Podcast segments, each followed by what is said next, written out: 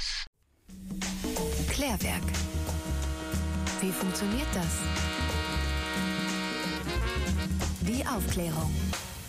Schon mal was von Fubbing gehört? Also erlebt habe ich das auf jeden Fall schon mehr als einmal. Das ist nämlich ein Kofferwort aus Phone, also Englisch für Telefon, und Snubbing, das so viel wie jemanden vor den Kopf stoßen oder abblitzen lassen heißt.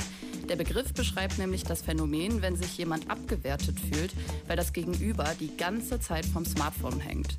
Wenn das Handy in sozialen Situationen ständig dabei ist, sind Konflikte eine häufige Folge. In der Wissenschaft hat man deshalb den Namen Fubbing dafür eingeführt. Das Ganze passiert häufig in Freundschaften und Partnerschaften, aber auch wenn ich es eher umgekehrt erwartet hätte, sogar Eltern fabben ihre eigenen Kinder. Die Person, die gefappt wird, fühlt sich dabei extrem aufs Wartegleis gestellt. Also so, als würde man ihr keine Aufmerksamkeit geben. Das kann ein richtiges Leid mit sich bringen, denn Betroffene fühlen sich oft nicht mehr wirklich gewertschätzt. Im Härtefall kann das dann sogar zu depressiven Verstimmungen führen. Vor allem in Partnerschaften ist das Pubbing oft ein Auslöser für Konflikte mit unterschiedlichsten Auswirkungen, denn laut mehreren Studien haben Paare, die sich fabben, zum Beispiel auch ein schlechteres Sexleben.